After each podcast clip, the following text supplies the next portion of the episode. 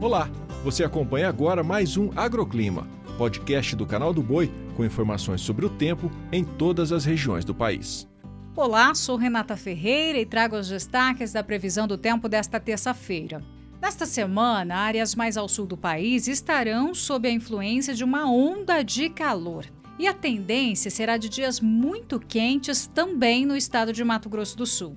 Nesta última semana do ano, as temperaturas passam dos 30 graus em estados do sul e de Mato Grosso do Sul e há expectativa de temperaturas próximas dos 40 graus, principalmente em áreas do centro-oeste gaúcho.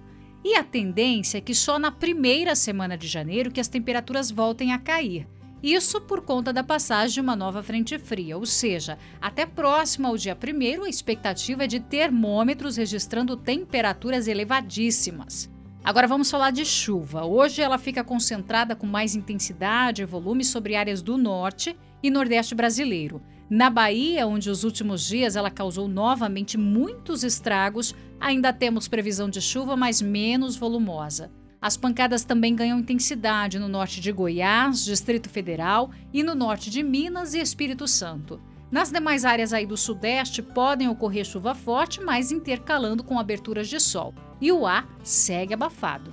No sul, as temperaturas permanecem bastante elevadas e o ar fica muito seco no Rio Grande do Sul. Entre Santa Catarina e Paraná, ainda chove, mas de forma isolada. O agroclima pode ser acompanhado também na programação do Canal do Boi e em nosso portal, o sba1.com. Até a próxima!